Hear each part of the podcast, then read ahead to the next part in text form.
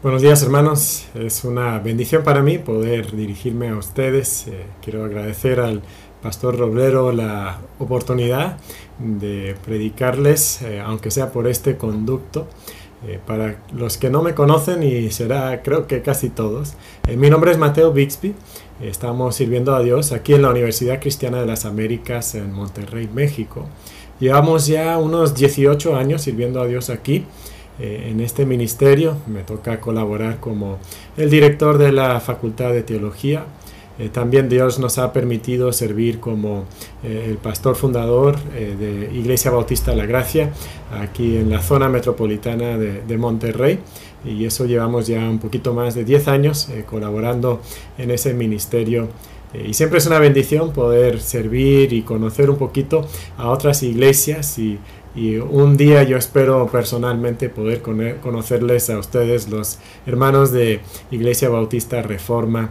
Eh, ha sido ya de bendición lo poquito que he llegado a conocer al pastor Roblero, principalmente por las redes sociales y algunas llamadas quizás que hemos tenido, mensajes que hemos interactuado. Y sabemos que lo que Dios quiere para nosotros sí es la, la interacción personal, por supuesto. Ahora es un poquito más difícil, eh, pero un día en el futuro eh, espero ir a, Córdoba y conocer eh, los ministerios que Dios tiene en ese lugar. Y quizás algunos de ustedes también pueden venir y, y conocer un poco de lo que Dios está haciendo aquí en la ciudad de Monterrey, sea en la iglesia o en el ministerio de la universidad.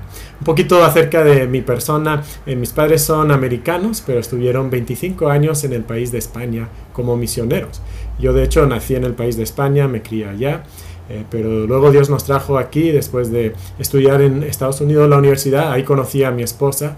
Eh, mis suegros son misioneros en el país de Chile y ellos siguen allá sirviendo a Dios. pero Dios nos trajo a nosotros aquí a Monterrey. Tenemos tres hijos. El mayor eh, tenía un mes y medio cuando llegamos aquí a la ciudad de Monterrey y ahora ya está cursando su segundo año de universidad, parece increíble. Eh, y luego tenemos otros dos eh, que están aquí también con nosotros. Ana, mi hija, la de medio, está comenzando apenas la universidad. y mi hijo David está en la secundaria, terminando este año la secundaria. Y ellos pues son regios, nacieron aquí en Monterrey. Eh, pero bueno, eso es un poquito de, nuestro trasfondo. Eh, quizás algunos de ustedes eh, nos conocen un poco también por el ministerio que mi esposa tiene crianza reverente y eso también es una buena oportunidad, lo menciono por si alguien está buscando información sobre la crianza de los hijos. espero que esos podcasts puedan ser de bendición para ustedes. Eh, pues vamos a ir directamente a la palabra de Dios. Eh, yo quisiera invitarles que ustedes abran sus Biblias en el pasaje de Santiago capítulo 1. Y vamos a ir a un pasaje bastante conocido por la mayoría de nosotros y quizás en estos tiempos de pandemia ustedes han escuchado ya eh, mensajes acerca de las pruebas, sobre cómo aprovechar las pruebas. Eh, pero quisiera compartir con ustedes eh, algo que, Dios me enseñó a mí durante este tiempo de pandemia y, y algo en particular que, que a mí me, me causó, bueno, que causó cierto impacto en mi propio corazón eh, que he y he podido compartir con algunas personas a las que me ha tocado aconsejar eh, durante este tiempo, porque eh, pues sabemos, ¿verdad?, que son tiempos difíciles. Y, y hablando de estos tiempos, creo que si alguien hace unos meses hubiera dicho, oye, imagínate un mundo donde, donde hay un virus pero mortal, que se está extendiendo por, por todo el mundo a una velocidad alarmante y, y, no solo está en un país o en una región, sino que realmente está en, todos los países. Y, y, las personas, pero no solamente por, por, los miles, sino por los millones se están contagiando y, están muriendo cientos de miles de personas y, se van a suspender las clases y muchas de, de, de, las empresas y los negocios van a tener que cerrar y, y pues van a despedir a millones de personas de sus trabajos, incluso en muchos países ni van a poder salir de sus hogares y, y si sales solo puedes ir a comprar alimentos y solo si traes máscaras puestas para protegerte del virus. Eh, ¿Qué le hubieras dicho a esa persona? Yo me imagino que hubieras dicho, oye, ¿qué, película has estado viendo? ¿Verdad? Eso parece una trama de, alguna película, no algo que va a pasar en la vida real. Total, estamos en el siglo XXI, tenemos muchos avances médicos. Si algo se diera así, eh, seguramente nosotros tendríamos la cura rápidamente. Pero ahora mismo estamos viviendo justamente la trama de esas aparentes películas en nuestra vida real. Y nos estamos enfrentando a situaciones muy difíciles, a, pruebas que no nos habíamos esperado, ¿verdad? Algunos eh, se están enfrentando a problemas de salud, obviamente. Eh, yo he tenido amigos que han fallecido eh, por el COVID, pastores incluso, siervos de Dios. Eh, otros muchos que han estado internados y ahora están en casa intentando recuperarse. Eh, claro que ha traído problemas económicos, seguramente algunos de ustedes, a hermanos de, nuestras iglesias, a, nuestros ministerios también como iglesia o como eh, universidad para nosotros. Reducción de ingresos situaciones críticas familiares. Estos son algunos de los problemas quizás más obvios, pero no son los únicos problemas. Algunas personas están teniendo eh, problemas emocionales por el miedo que sienten o, por haber estado encerrados tanto tiempo en sus casas. Otros están experimentando problemas relacionales. Algo que leí cuando China salió de, su encierro y ahí fue un encierro muy muy duro en ciertas regiones de China, ¿verdad? No podían ni salir de sus casas eh, por como 11 semanas y, y, les traían comida a las casas. Y, y en esas personas, en esos lugares, eh, fue increíble que en el momento que se levantó la cuarentena, muchas de esas personas fueron directamente a los despachos de los abogados para pedir el divorcio. ¿Por qué? Porque ya no aguantaban más a, esas personas, ya no aguantaban más a su cónyuge y lejos entonces de ser un momento positivo para la familia, porque estaban pasando mucho más tiempo en familia, estaban pasando el tiempo juntos, llegó a ser algo negativo para sus vidas. Ahora, como cristianos, Creo que nosotros sabemos que no debería de ser así, ¿verdad? Eh, hemos escuchado muchos sermones acerca de las pruebas y hemos leído eh, muchos artículos eh, que, que nos dicen que las pruebas deberían de ser algo bueno para nuestra vida. Pero tristemente para la mayoría de nosotros o muchos de nosotros realmente no es así nuestra experiencia. Entonces viene la pregunta para nosotros. ¿Qué pruebas estás experimentando en tu vida? ¿Y realmente están siendo de provecho para ti o no? Quizás puede ser para ti la prueba del coronavirus, lo que tú estás experimentando. Quizás puede ser una injusticia eh, que tú estás enfrentando en tu trabajo. Quizás es un problema matrimonial o un problema con tus hijos. Quizás puede ser eh, problemas económicos o conflictos con otros miembros de la familia. Puede ser una tentación en particular que tú estás experimentando en tu propia vida. Te estás enfrentando a esa tentación y, y no has podido vencer esa tentación en tu vida hasta, hasta este momento. Ahora, ¿qué es lo que sucede en nuestra vida cuando vienen las pruebas a nuestra vida. Puede ser que, al inicio respondemos bien a la prueba, ¿no? Bueno, sí, Dios, Dios es soberano y, pues voy a esperar en Él. Pero cuanto más dura la prueba, más nos enojamos, no, más nos molestamos, más nos amargamos contra Dios. ¿No te ha pasado? Pues a muchas personas les ha pasado durante este tiempo de pandemia, ¿verdad? Estas pruebas han, durado mucho. Y entonces en vez de ser algo positivo para nuestras vidas, lo que encontramos para muchas personas es que las pruebas nos roban el gozo. E incluso esas pruebas, en vez de acercarnos más a Dios, pueden alejarnos de Dios. Eso no es lo que Dios quiere. Pero ¿qué pasa? Empezamos a pensar que Dios no nos ama. Empezamos a pensar que Dios no nos está dando lo que nosotros merecemos. Incluso decimos que, que la prueba es evidencia de que Dios no es la persona que Él dice ser y Él no cumple sus promesas. Y entonces nos alejamos de Dios. Cuando pensamos en los lectores que originalmente recibieron esta carta que Santiago les escribió, nosotros sabemos que estas personas conocían las pruebas y conocían pruebas duras. Ellos habían experimentado eh, la persecución en la ciudad de Jerusalén y en Judea y entonces habían tenido que huir, muchos dejando todo lo que ellos tenían y, yendo a otras ciudades nuevas. Y cuando llegaron a esas ciudades nuevas, ¿sabe lo que se enfrentaron? Se enfrentaron a, personas que, que si, si era el mundo gentil, los gentiles los odiaban y despreciaban porque eran judíos. Pero los judíos los despreciaban y odiaban porque eran cristianos, porque eran seguidores de Cristo y entonces sufrían eh, marginación social, sufrían el rechazo, les era increíblemente difícil encontrar algún empleo eh, y mucho menos encontrar un buen empleo que les permitiera, eh, permitiera vivir una vida tranquila. Y entonces en ese contexto seguramente muchos de ellos se estarían preguntando, oye, pero ¿por qué Dios nos permite pasar estas dificultades? Le estamos sirviendo a Él. Estamos intentando agradarle a Él. Queremos honrarle con nuestra vida. ¿No, no somos hijos de Dios? ¿No debería ser la vida un poquito más fácil de lo que está siendo para nosotros? Quizás te has hecho esas preguntas, ¿verdad? Eh, en estos tiempos de pandemia, quizás cuando eh, empezó la pandemia pensamos que esto eh, duraría unas pocas semanas o, quizás a lo mucho unos meses y, poco a poco conforme se ha ido extendiendo la pandemia y los problemas económicos y los problemas de salud, nos hemos molestado más con Dios, hemos perdido nuestro gozo. Nos hemos empezado a molestar con Él, a volver enojones, eh, amargados, duros contra Dios.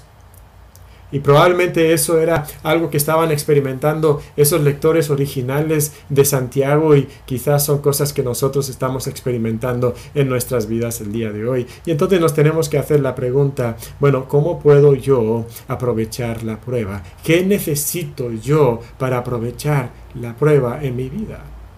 Y lo que vamos a encontrar es que Santiago capítulo 1 está lleno de verdades que nos van a permitir aprovechar las pruebas. Eh, no vamos a tener tiempo de ver todas las verdades que dice, pero nos vamos a enfocar en estos versículos 2 al 4 para entender qué nos dice acerca de cómo aprovechar las pruebas. Y entonces cuando vamos en nuestras Biblias, y lo voy a proyectar aquí, pero vamos al versículo 2, nos dice así, hermanos míos, Tener por sumo gozo cuando os halléis en diversas pruebas.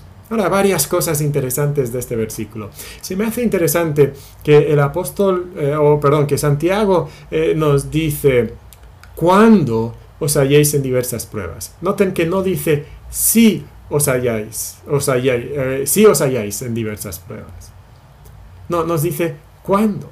O sea que Santiago supone de hecho, Santiago está seguro que nos van a sobrevenir las pruebas en nuestra vida. En algún momento u otro van a venir pruebas a nuestra vida y pueden ser en momentos diferentes para personas diferentes y pruebas diferentes, dice ahí, diversas pruebas. Y, y, vivimos un mundo un poco diferente porque ahora la pandemia, esta situación es algo que nos está quejando a todos ha llegado a todos nosotros eh, durante este tiempo. Pero Santiago está seguro que las pruebas vienen a nuestra vida. También nos dice cuando os halléis en diversas pruebas. Esa palabra hallar en diversas pruebas literalmente significa caer en diversas pruebas. Y, la idea es como pues una persona va caminando y de repente tropieza y cae y es una sorpresa, es algo que no, no se esperaba. Eh, a veces nosotros decimos algo, ah, es que me cayeron ah, me cayeron las pruebas.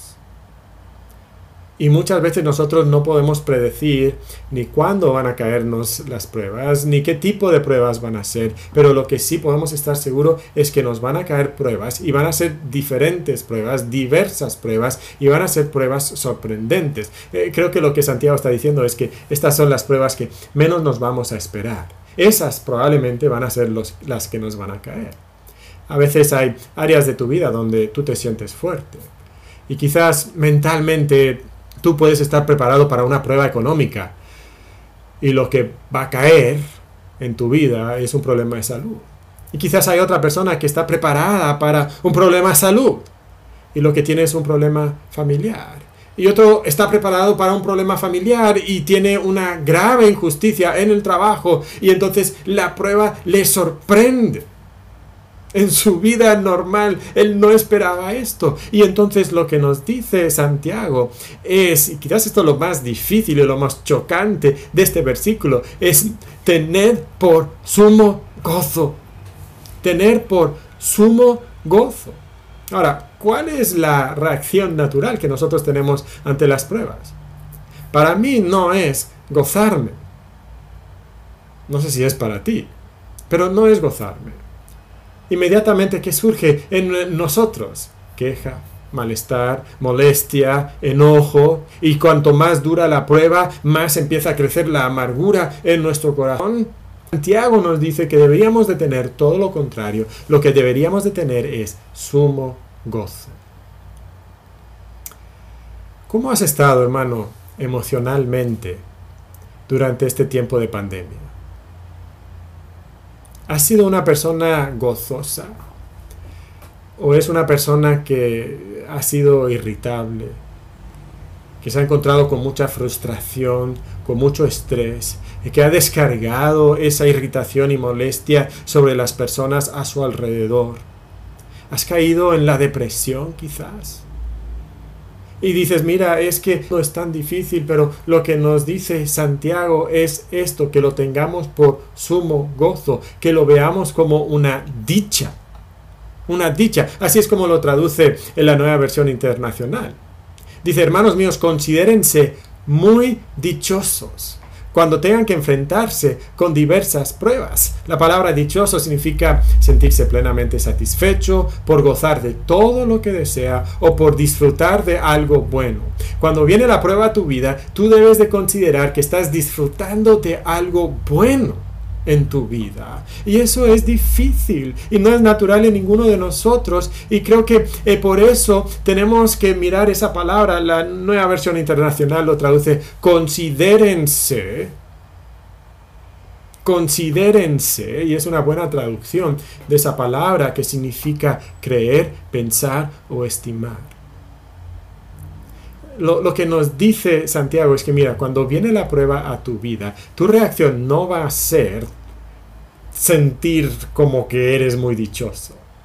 Entonces, para sentirte dichoso, pensar que estás disfrutando de algo bueno en tu vida, tú vas a tener que hacer un ejercicio mental activo. Eso es lo que significa la palabra considerar un ejercicio mental activo porque pensar de esta forma no es natural para ti, no es natural para mí. Tú vas a tener que sentarte, tú vas a tener que sacar cuentas y llegar a la conclusión por fe que a pesar de las pruebas, de hecho, por las pruebas que Dios está trayendo a tu vida, tú eres una persona dichosa.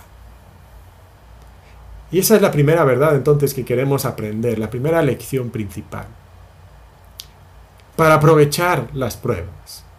Tú tienes que hacer un ejercicio mental activo y considerarte muy dichoso delante de Dios. Considerarte, hacer ese ejercicio mental, porque no será natural, sino considerarte gozoso, dichoso, afortunado, bendecido, que tienes algo bueno en tu vida y esa prueba es algo bueno para ti. Otra vez, ¿cómo has estado eh, en las pruebas que estás viviendo últimamente? Le has mirado a los ojos a esa prueba y, le, has dicho a esa prueba, soy dichoso. Tú eres mi amigo, eres una bendición de Dios para mi vida. Er, e, es un privilegio para mí poder pasar este problema emocional o físico o este problema económico. Yo me considero especialmente bendecido por tenerte prueba en mi vida. ¿Lo has pensado así? No, es la reacción natural. Eh, hace unas semanas eh, las vecinas empezaron a tocar música hasta las 4 de la mañana, pero no solo una noche. Eh, los jueves, los viernes, los sábados y a veces también los domingos hasta la madrugada de la siguiente mañana, tocando música y no puedes dormir. Y sabes que es increíble las maldades que puedes imaginarte haciendo con la casa de las vecinas o con las llantas de, los carros de las vecinas cuando no has podido dormir como cuatro noches seguidas. Ahora, yo no estoy ahí sentado en la cama, bueno, como que brincando en la cama, ¿no? Con, con el ritmo de la música, diciendo, qué dichoso soy. O sea, no es natural para mí eso. Y si yo voy a reaccionar de la manera en que Santiago dice que debo reaccionar, y en la manera que va a permitir que yo aproveche esta prueba, yo tengo que luchar con mi mente y hacer ese ejercicio mental activo de considerarme dichoso y decirle a Dios, gracias por la bendición de esta prueba. Ahora, esto no es fácil para ninguno de nosotros. Y no lo vamos a lograr en nuestra vida simplemente repitiendo el mantra, soy dichoso, soy dichoso, soy dichoso, soy dichoso, soy muy dichoso, soy muy dichoso, así como intentando convencernos intelectualmente de que así somos. No, el pasaje continúa dándonos algunas verdades que necesitamos también entender. Nos dicen los versículos 3 y 4, sabiendo que la prueba de vuestra fe produce paciencia mas tenga la paciencia su obra completa, para que seáis perfectos y cabales, sin que os falte cosa alguna. Ahora, el ejercicio mental activo que tú haces se centra en ciertas verdades que tú sabes. Otra vez me, me gusta cómo la nueva versión internacional lo traduce. Dice, pues ya saben, ya saben que la prueba de su fe produce constancia y la constancia debe llevar a feliz término la obra para que sean perfectos e íntegros sin que les falte nada. Ahora, nosotros ya sabemos algo. ¿Qué es lo que sabemos? Que la prueba de la fe produce constancia y que la constancia nos lleva, si llega a su feliz término, a ser perfectos e íntegros sin que nos falte cosa alguna. Eso es lo que nosotros ya sabemos. Nosotros ya sabemos que la prueba tiene un propósito en nuestra vida, tiene una intención. La prueba no es simplemente el resultado del azar, no es mala suerte, no, nuestro sabio, amoroso, soberano Dios tiene un objetivo, tiene un propósito para la prueba en nuestra vida. ¿Cuál es el propósito? Bueno, noten lo que dice que la prueba de nuestra fe produce constancia que nos debe llevar a completar. ¿verdad? Más tenga la paciencia su obra completa. Eh, la palabra completa es una palabra muy interesante. Eh, viene eh, la, misma palabra griega, es, la misma raíz de la palabra que Jesucristo dijo cuando estaba sobre la cruz, cuando dijo, consumado es. Es, es la misma raíz gramatical. Jesús dijo sobre la cruz que él podía morir en ese momento. ¿Sabes por qué? Porque había alcanzado la meta. Esto es lo que la palabra completa tiene como, como base. Algo que alcanza la meta establecida. Y él pudo morir porque había alcanzado la meta, había sufrido todo lo que Dios quería que él sufriera y entonces podía morir por haber alcanzado la meta o consumado la meta. Ahora, Dios tiene una intención, Dios tiene una meta para la prueba en tu vida. Debe llevarte a cierta meta. Ahora, ¿cuál es la meta? Bueno, si llegamos al final del versículo, dice, para que sean perfectos e íntegros sin que les falte cosa alguna, o para que seáis perfectos y cabales sin que os falte cosa alguna. Ahora, ¿qué significan estas palabras? Bueno, la palabra perfectos, ahí en la Reina Valera, e, es la misma raíz donde, aprende, o donde tenemos la palabra completo. O sea, dice, más tenga la paciencia su obra completa, para que vosotros seáis completos. Eso es lo que hace la prueba en nuestra vida. La, idea aquí entonces es de alguien que alcanza la madurez. Un niño debe alcanzar la meta de ser un adulto maduro, ¿verdad? Eso es lo que buscamos. Una manzana, cuando brota ahí en la rama del manzano, la meta, el objetivo de esa manzana es que madure y llegue a ser una manzana grande. Esa es una manzana madura. Esta es la idea. La prueba nos ayuda a alcanzar la meta, nos ayuda a la madurez cristiana, la meta que Dios tiene para cada uno de nosotros. La palabra cabales que usa ahí íntegros en la nueva versión internacional. Esa palabra significa simplemente completos. Eh, esta palabra se usaba de una nave que cuando habían terminado de fabricarla y estaba completamente preparada para navegar. Eh, también se usaba de personas que, no estaban mutiladas, que, tenían todas sus extremidades, o sea, no, no, eran mancos, no les faltaba una mano o un pie o algo así. Y, lo que Dios nos está intentando comunicar, hermanos, es esto. Que nosotros ahora mismo estamos en una, en una condición deficiente en nuestra vida espiritual. Quizás estamos en una inmadurez, no hemos alcanzado la perfección, la madurez, la meta que Dios tiene para nosotros en nuestra vida. O quizás estamos en una condición de deformidad espiritual. Estamos mancos espiritualmente, nos falta algo espiritualmente, pero Dios tiene la solución y la solución que Dios está usando para llevarnos a la madurez, para llevarnos a ser personas completas sin que nos falte algún elemento de, de nuestro ser espiritual es la prueba, esa es su herramienta. Es interesante como termina diciendo sin que os falte cosa alguna. Y, esa frase, pues eso es lo que significa. No te falta nada. Y no está hablando aquí de cosas materiales, ¿verdad? Está hablando de cosas espirituales en nuestra vida. Y lo que Dios quiere para nosotros es que alcancemos la meta de, ser personas maduras, completas, sin deficiencia. Ahora, no está diciendo que ya no necesitamos de Dios, no, pero en dependencia de Dios y de su gracia, ahora nosotros recibimos, por tanto, todo lo que necesitamos y somos lo que Dios quiere que nosotros seamos, siguiendo a Jesucristo.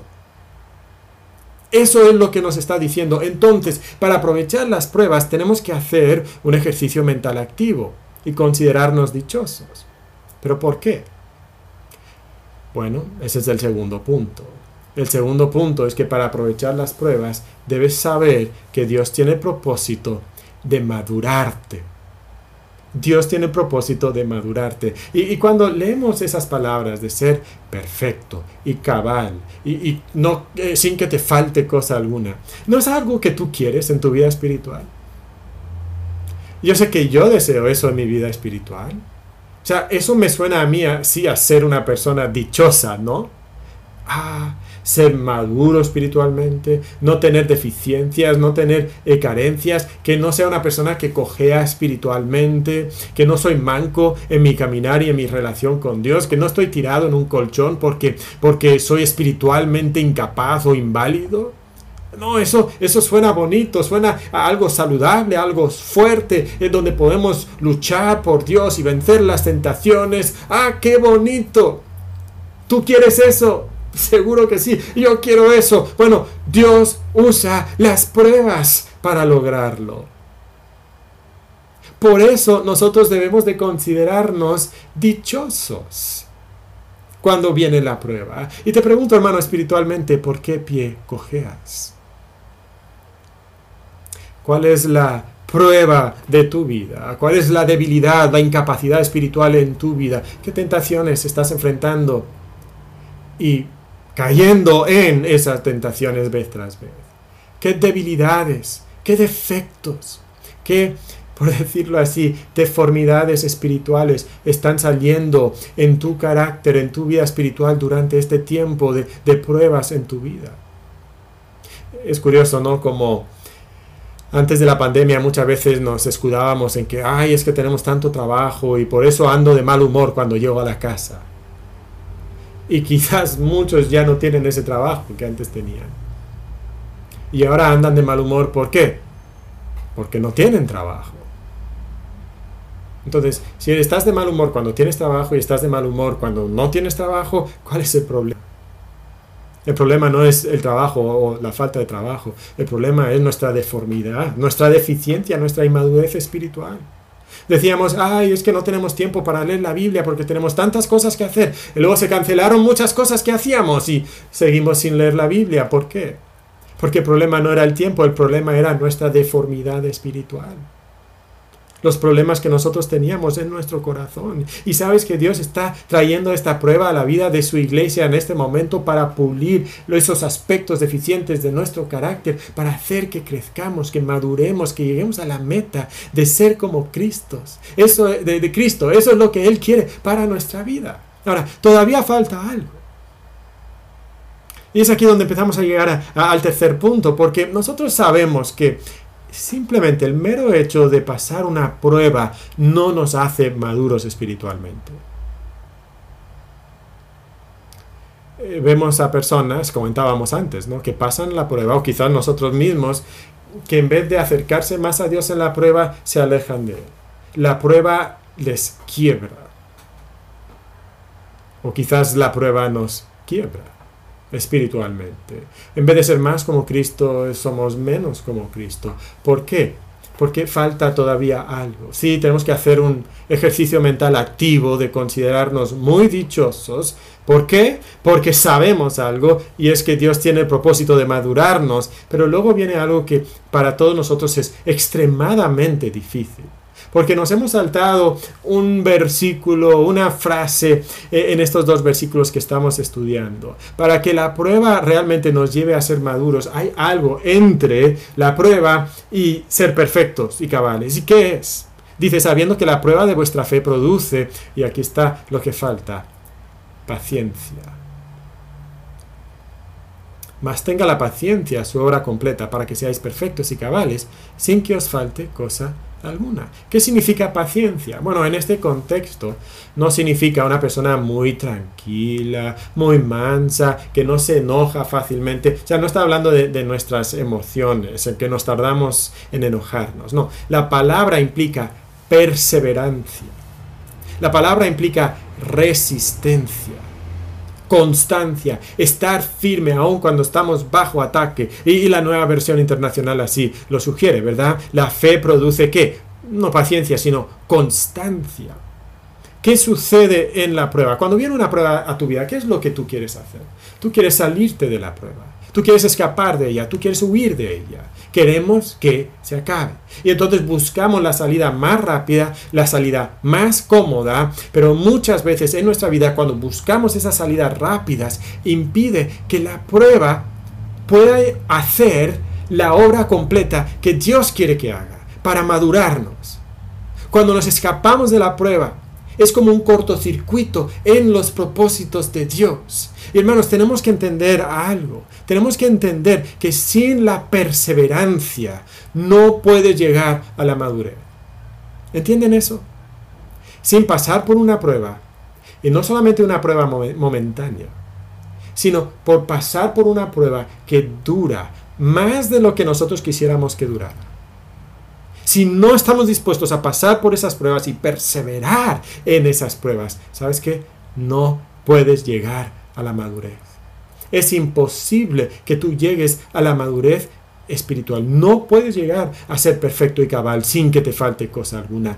Tienes que luchar tienes que pelear, tienes que plantar los pies, tienes que tomar tu espada, tienes que tomar tu escudo y cuando llega el ataque tienes que repeler el ataque del enemigo hasta que sientes que no puedes más, hasta que el cansancio se apodera de ti, hasta que se te pega la lengua al paladar y cuando sientes que ya no puedes hacer nada más y estás a punto de caer, a punto de retroceder, ¿sabes lo que tienes que hacer?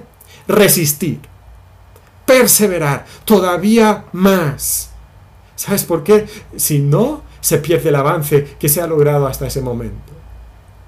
Nos retiramos del plan, eh, del campo de batalla. Y, y en cierta manera podemos decir que es como que se desactiva el plan de Dios y nos quedamos en, la misma condición de deficiencia espiritual y, perdemos el gozo porque hemos sido derrotados y, no vemos cómo Dios nos hace crecer y entonces llega esa amargura, llega esa deficiencia, llega esa tristeza. Hermanos, esta es una realidad que nunca nosotros podremos experimentar el gozo de ver la obra de Dios realizada en nuestras vidas si nos rendimos ante la tentación o ante la prueba que viene a nuestra vida. La única manera de gozarte en tu crecimiento espiritual es resistir. Es no rendirse. El apóstol Pablo desarrolla esta idea en Romanos capítulo 5, versículos 1 al 5. Dice lo siguiente en ese pasaje. Yo aquí les puse desde el versículo 3 en adelante. Les voy a empezar a leer desde el versículo 1. En consecuencia, ya que hemos sido justificados mediante la fe, tenemos paz para con Dios por medio de nuestro Señor Jesucristo. También por medio de Él y mediante la fe tenemos acceso a esta gracia en la cual nos mantenemos firmes, ¿ok? Nos mantenemos firmes. Somos hijos de Dios, justificados, tenemos la gracia de Dios, nos mantenemos firmes. ¿Y qué viene a nuestra vida? Pruebas. Así que nos regocijamos nos gozamos en la esperanza de alcanzar la gloria de Dios y no solo en esto, sino también en nuestros sufrimientos. porque sabemos que el sufrimiento produce perseverancia, la perseverancia entereza de carácter, la entereza de carácter esperanza, y esta esperanza no nos defrauda porque Dios ha derramado su amor en nuestro corazón por el Espíritu Santo que nos ha dado. ¿Qué nos dice? Nos dice lo mismo, que tiene que venir la prueba a nuestra vida, que tenemos que resistir la prueba, porque esa prueba nos está desarrollando en el carácter cristiano para llegar a ser como Cristo. Pero ¿qué tiene que venir? Tiene que venir la perseverancia. La perseverancia. El autor de Hebreos también nos habla de esto en el famoso pasaje de Hebreos 12.1. Por tanto, nosotros también, teniendo en derredor nuestro tan grande nube de testigos, despojémonos de todo peso y del pecado que nos asedia y corramos con paciencia, con perseverancia, la carrera que tenemos por delante. ¿Qué pasa con el corredor que no resiste? Que no abandona la carrera. Pues nunca llega a la meta, ¿verdad? Mucho menos va a ganar la, la carrera y alcanzar el premio. No, solo el que corre con perseverancia llega a la meta. Y eso es lo que Dios pide de nosotros. Y eso es lo que Santiago dice que nosotros debemos de tener en nuestra vida. Esto lo desarrolla un poquito más en Santiago capítulo 1, en el versículo 12, donde dice, bienaventurado el varón que soporta, que persevera en la tentación. Porque cuando haya resistido, o aprobado la prueba, recibirá la corona de vida que Dios ha prometido a los que le aman. Ahí está el premio, la corona de vida. Bienaventurado, doblemente feliz, dichoso, dice el versículo. Nos recuerda el versículo 2 eh, que hemos estudiado, ¿verdad? ¿Qué hombre es el que se puede considerar bienaventurado, doblemente feliz, dichoso? El que soporta, el que persevera en la tentación Eh, dos cositas aquí. La palabra soportar es la misma palabra que paciencia, nada más que aquí es el verbo. El que resiste, el que resiste, el que tiene paciencia. Y luego la palabra tentación eh, que tenemos aquí es la misma palabra que prueba en el versículo 2. La palabra prueba en griego puede tener un sentido neutral o puede tener un sentido negativo de tentación o de prueba. Aquí parece que eh, Santiago quiere como que jugar un poquito con las palabras. Y sabes, esto nos ayuda a entender un poquito cómo son las, las pruebas en nuestra vida. La tentación que tú estás experimentando es una prueba también. Y la prueba que tú estás experimentando pudiera convertirse en una tentación. Ahora, entendamos esto, Dios no tienta. Santiago lo dice aquí. ¿ok? Dios no manda la prueba para tentarte, pero sí envía la prueba para madurarte. Dios no envía la prueba para tentarte, envía la prueba para madurarte. Pero tu condición caída convierte la prueba en tentación. Es nuestra concupiscencia que convierte una prueba que Dios mandó a nuestra vida para nuestro provecho y nosotros lo convertimos entonces en tentación. Y la única manera de crecer en nuestra vida y tener victoria y gozo en nuestra vida es perseverar, soportar, resistir, estar firme. Solo así podemos vencer. Y hermanos, entonces eso nos lleva a la tercera lección. Para aprovechar las pruebas, tienes que perseverar. Hay que resistir. Hay que estar firme ante el ataque del enemigo y si no lo haces, las pruebas no van a servir de nada en tu vida, simplemente vas a, hacer, eh, a vivir una vida de dolor, de miseria, de tristeza y nunca va a generar nada en tu vida. ¿Por qué? Porque tú no resistes en la prueba. No resistes en la prueba. Estás resistiendo. Hermano, es el único camino al gozo y a la madurez cristiana. Es lo único que le da sentido a las pruebas que tú tienes, porque si tú no resistes, acabas con ese avance que Dios quiere traer a tu vida. Ahora pensamos en todo esto y nos podemos desalentar. ¿Cómo vamos a alcanzar esto en nuestra vida? Y para eso quisiera eh, regresar a Hebreos capítulo 12 porque nos ayuda a ver de dónde viene la perseverancia en nuestra vida, porque como dijimos, no viene de nosotros de, de decir soy muy dichoso, soy muy dichoso, soy muy dichoso, o de nosotros decir voy a perseverar, voy a perseverar, voy a perseverar. No, ¿De dónde viene?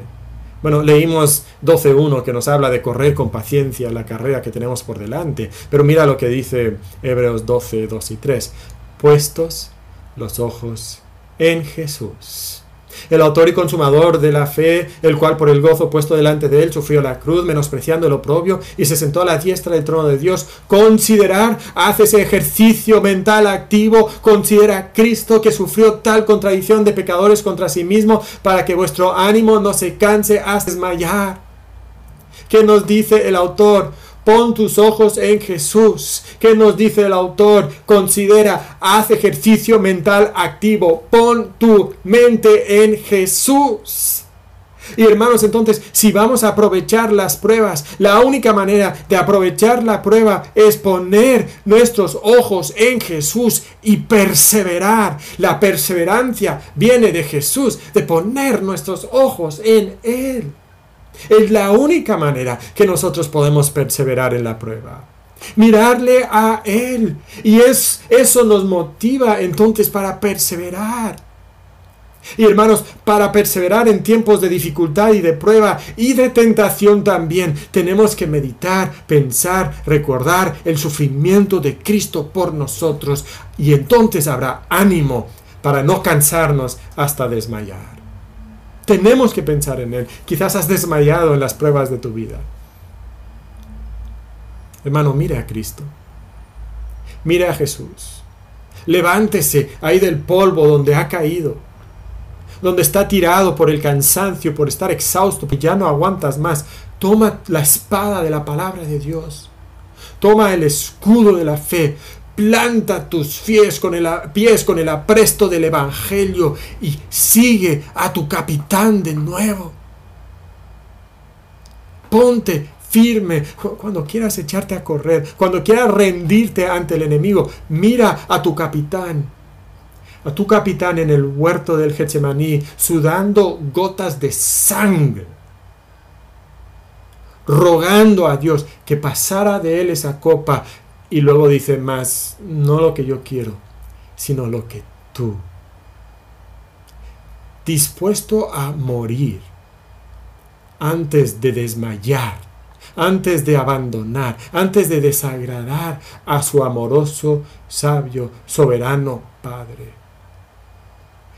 Pon tus ojos en Jesús colgando desnudo sobre esa cruz, habiendo sido azotado habiendo sido golpeado en el rostro a tal grado que ya ni se parece a un ser humano, habiendo recibido esa corona de espinas sobre su cabeza habiendo sido abandonado por todos sus amigos y discípulos con un pequeño grupo de mujeres y, con eh, el, apóstol Juan ahí viéndole y todas las demás multitudes de personas diciéndole que él era objeto del rechazo de Dios, de la burla de Dios, eh, eh, llamando a, a Dios a traer maldición sobre él y sintiendo incluso cuando el Padre amado vuelve de él el rostro.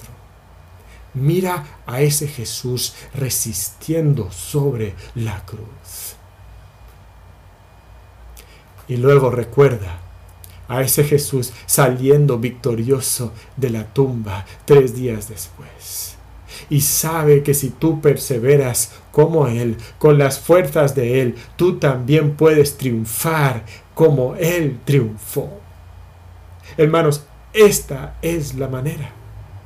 ¿Sabes cómo lo hizo Jesús? Nos dice el pasaje, por el gozo puesto delante de él. Mi hermano, pon tus ojos en el gozo de la madurez cristiana, de la victoria sobre la tentación y la prueba. Pon tus ojos en Cristo y resiste, soporta. Y entonces serás bienaventurado, porque has resistido la prueba. Serás esa persona madura perfecta, cabal, sin que te falte cosa alguna. Pero hermano, ¿cómo podemos hacerlo? Para aprovechar la prueba, pon tus ojos en Jesús y persevera. Padre, gracias por esta increíble enseñanza de tu palabra. Nos mueve leer el texto. Nos mueven las grandes verdades que encontramos ahí. Padre, sacude nuestro corazón. Y vemos nuestra debilidad y nos avergüenza la cantidad de veces que no hemos perseverado, que nos hemos echado para atrás, que no hemos resistido como Cristo hasta la muerte. Y Señor, por eso no hemos conocido la, la victoria y el poder de Cristo, triunfando sobre el pecado. Y Padre, yo estoy seguro que en Iglesia Bautista Reforma hay hermanos que se están enfrentando a graves pruebas. Que quizás han pensado en tirar la toalla, en olvidarse de eso, de seguir a Cristo, de agradarle a Dios. Y Padre, yo te pido que ellos puedan levantar sus ojos, ponerlos en Cristo, y que de esa forma encuentren la gracia y las fuerzas del Espíritu Santo para perseverar. En nombre de Cristo pedimos estas cosas. Amén. Muchas gracias hermanos. Que Dios les bendiga ricamente y esperamos todavía el momento cuando Dios nos permita poder conocernos. Muchas gracias hermanos.